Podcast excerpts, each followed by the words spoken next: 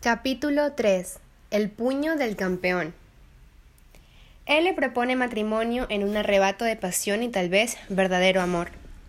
Alguien decide que finalmente se dedicará a su verdadera carrera y vocación, la medicina. Ella deja sus distracciones e ingresa al seminario bíblico con el propósito de prepararse para trabajar en algún remoto lugar del mundo.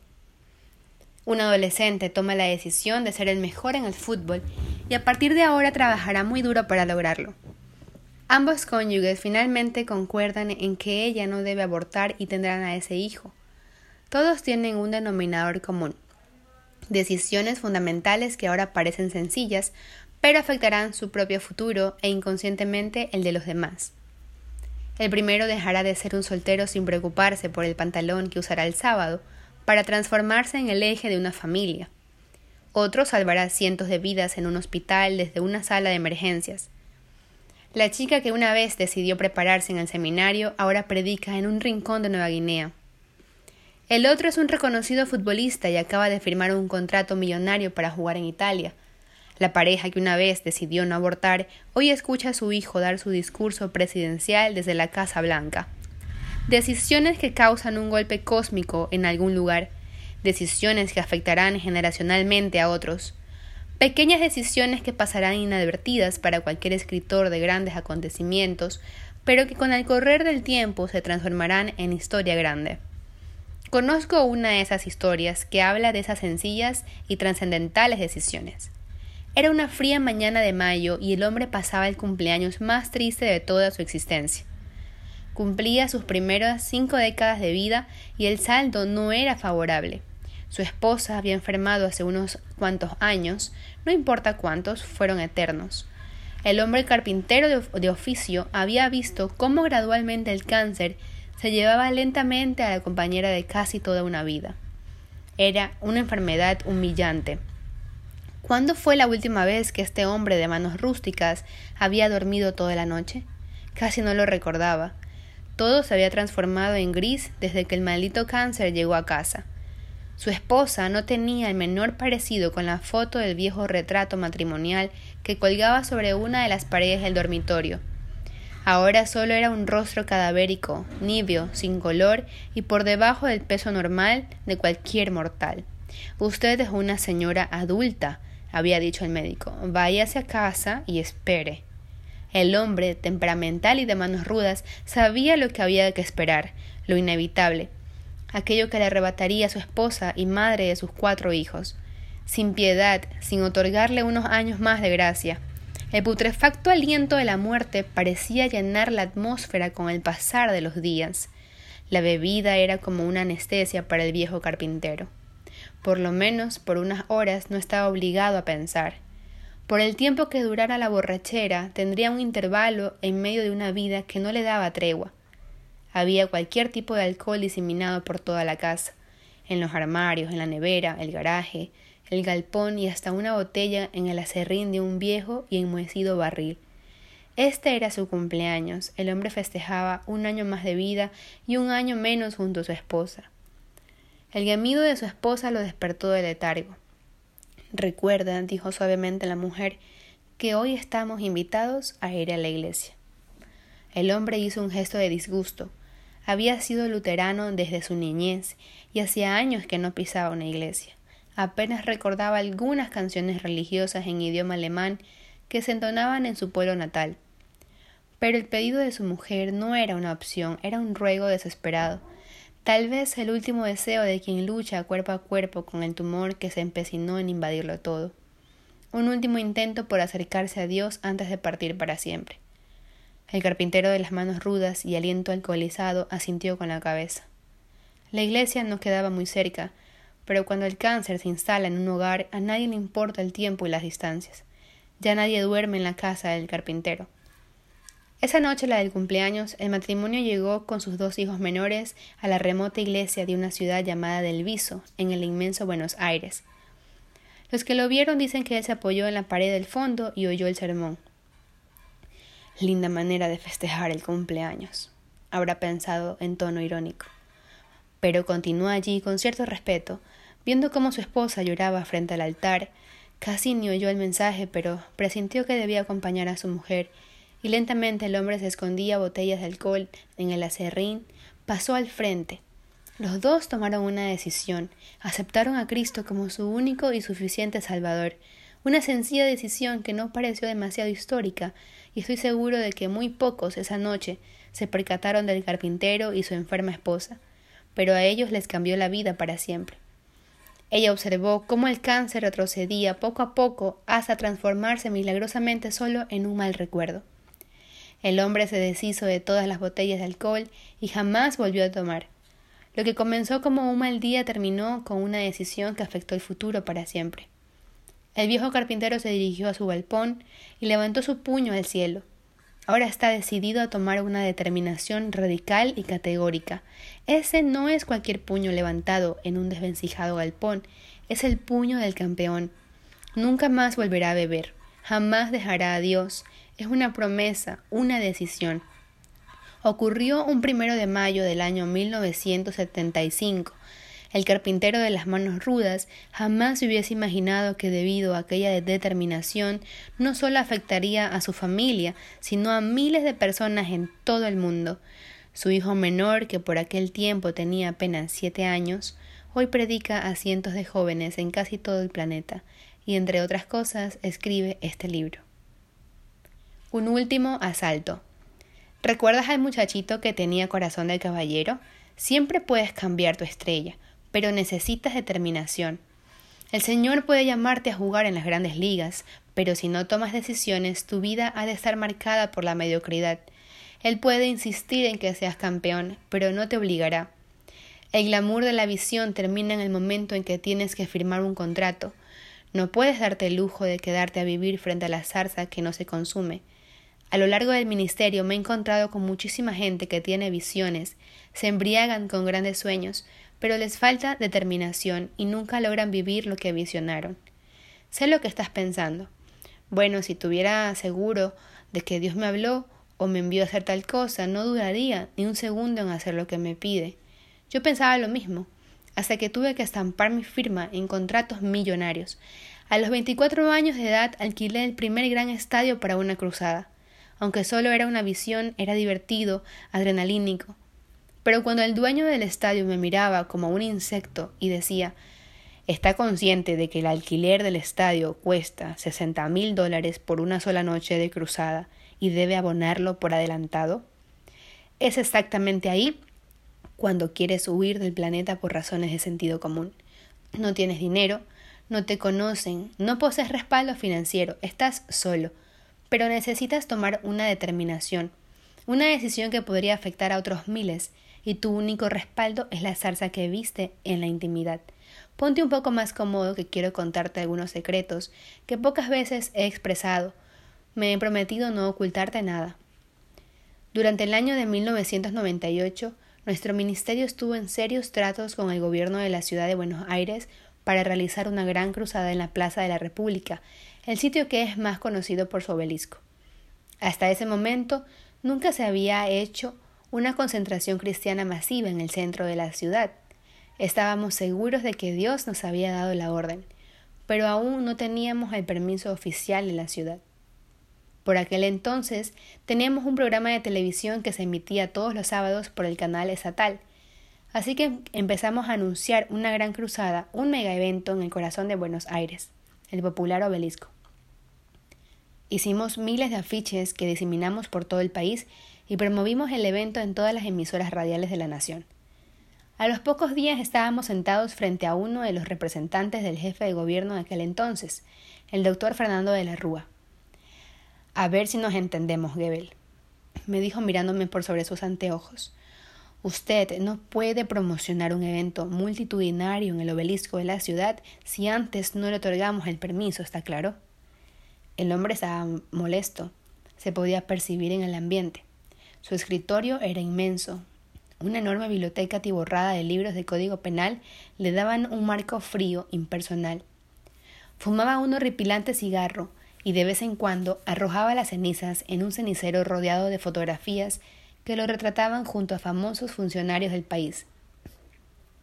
Esta ciudad tiene dueño, dijo con tono impertinente, Y usted, jovencito, no me puede hacer una concentración aquí. No podemos permitir un caos en el tránsito, calles cerradas e hipotéticos incidentes lamentables. Entiendo perfectamente lo que me dice, dije casi a media voz, pero ya hicimos la publicidad en todo el interior del país. No creo que podamos detener a cientos de jóvenes que vendrán en omnibus desde distintos puntos del país. Hubiese querido explicarles que además Dios me había dicho que estaba obedeciendo órdenes divinas, que había tomado una decisión que no podía revocar, pero el funcionario era expeditivo y austero de palabras, así que opté por esperar su respuesta. El hombre hizo un silencio eterno, mientras aspiraba el humo del tabaco e intoxicaba sin piedad la fría oficina. Entonces eligió subestimarme. En el caso de que le otorgáramos el permiso oficial, ¿cuántos jóvenes cree que va a reunir en el obelisco? Más de ochenta mil, contesté sonriendo. No se desmoralice, pero el único que reunió a esa gente aquí se llama Ricky Martin. Y que yo sepa, usted no canta. Póngase en mi lugar. Si le doy el aval para realizar ese evento, cierro las calles, dispongo a la Policía Federal, genero un caos en la ciudad y a usted lo vienen a escuchar su mamá y su abuela, y yo pierdo mi puesto, ¿me entiende, Gebel? Ahora quiero que deje simplemente de leer el libro y me acompañes a esa oficina. Imagina que estás sentado allí conmigo, intoxicándote con el humo y congelándote el alma. Este hombre que nos mira por sobre sus gafas y entre el humo de su cigarro no está bromeando. No es tu líder de jóvenes tratando de desalentarte con respecto a la reunión del sábado próximo. No es tu esposa diciéndote que no cree tener tiempo para prepararte la cena. Tampoco es un patrón que no puede aumentarte el salario. Este hombre representa al gobierno y todo lo que dice tiene razón desde la óptica del sentido común. Si él no quiere, no hay permiso oficial. Si se enoja, estaremos fuera de su oficina y fuera de carrera. Y ahora quiere que lo convenza de que compartimos la misma popularidad con Ricky Martin, que llegarán más de ochenta mil personas allí, simplemente porque a mí se me ocurre. ¿Ves? Sabía que me ibas a abandonar. Quieres levantarte respetuosamente de la silla, excusándote de que todo esto fue un error nos vamos rápido y todo olvidado, esto es una locura. ¿En qué pensábamos cuando solicitamos esta entrevista? Pero si quieres ser campeón, debes tener corazón inquebrantable, debes tener determinación. Cuesta un horror, pero hay que intentarlo. No puedes volverte atrás ahora.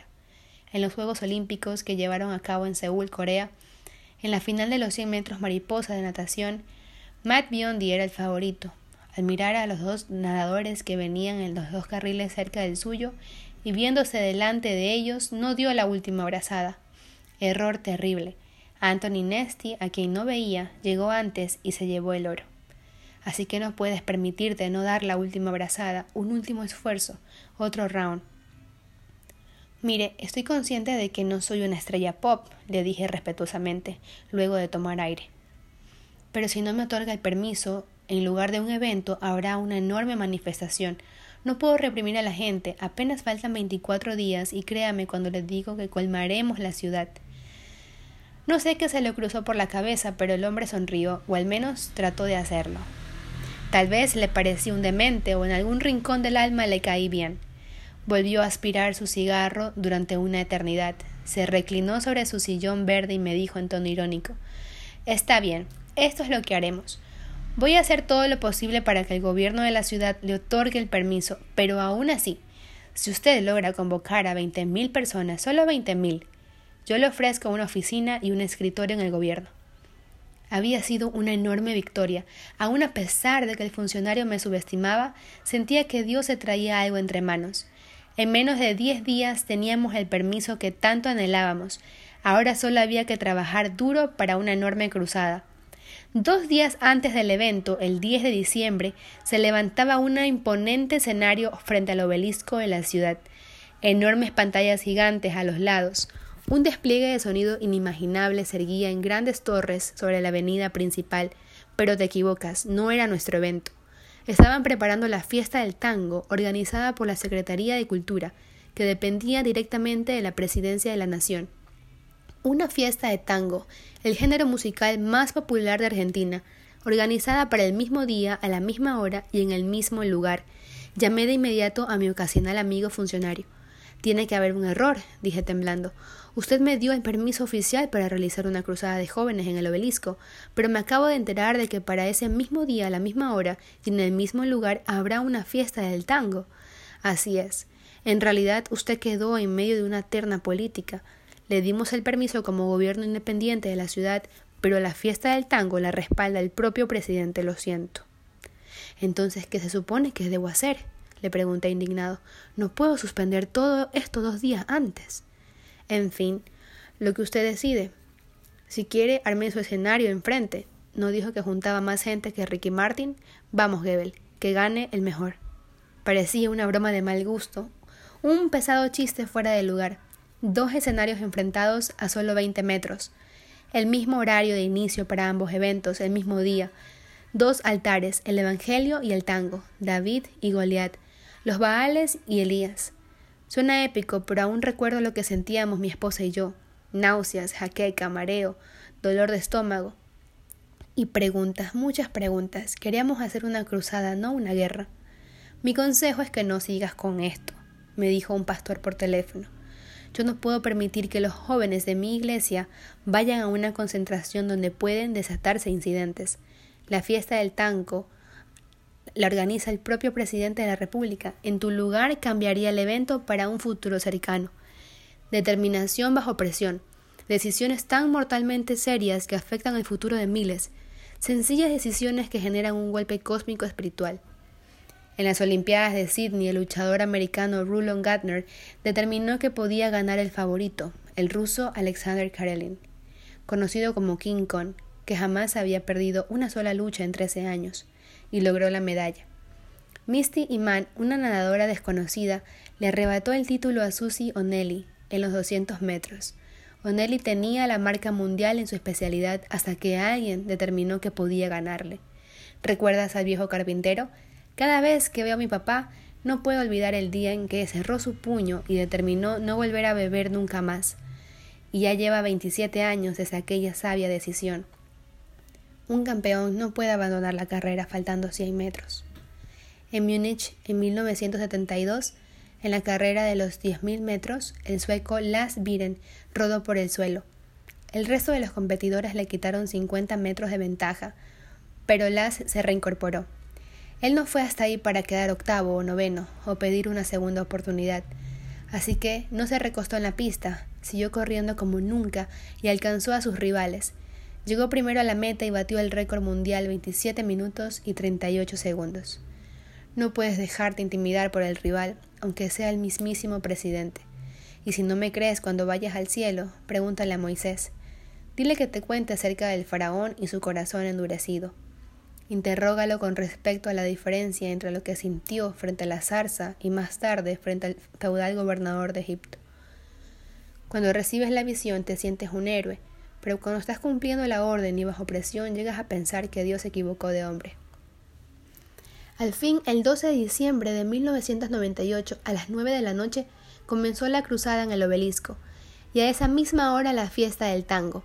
Ellos convocaron a 600 personas, nosotros a 100.000. La prensa estaba conmovida. Uno de los más importantes matutinos del país lo describió así. La fiesta tradicional del tango se vio opacada por una mega concentración cristiana donde se promovieron los valores y el predicador pregonó la necesidad de que la Argentina se volviera a Dios. Históricamente, cien mil jóvenes colmaron la avenida principal de la ciudad y exaltaron a Jesucristo durante más de cuatro horas. Fue una de las victorias del Señor más grandes de nuestro ministerio. Aquel funcionario del gobierno que nos había subestimado y no paraba de fumar me llamó una hora antes del evento y me dijo que el doctor Fernando de la Rúa podía estar en nuestro escenario. Cuando le recordé por teléfono que prometió darme un escritorio en el gobierno, solo dejó oír una ahogada risa. Aún así lo recibimos cordialmente y oramos por él y el entonces jefe de gobierno. La fiesta del tango apenas duró una hora y abortaron el acto. No teníamos nada contra ellos, solo que nosotros teníamos el permiso y ellos eran los virtuales intrusos. Aunque aún no hayas reunido el dinero, no abandones. A pesar de que la enfermedad avance, no te detengas. Aún después de ese desengaño amoroso, o luego de esa amarga decepción, vuélvete a incorporar. No permitas que el rival te subestime y se quede con tu título.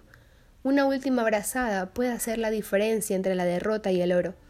Puedes levantar el puño del campeón al cielo y tomar una decisión. Una simple determinación siempre afectará a una multitud. Y si aún te quedan dudas, pregúntale al viejo carpintero.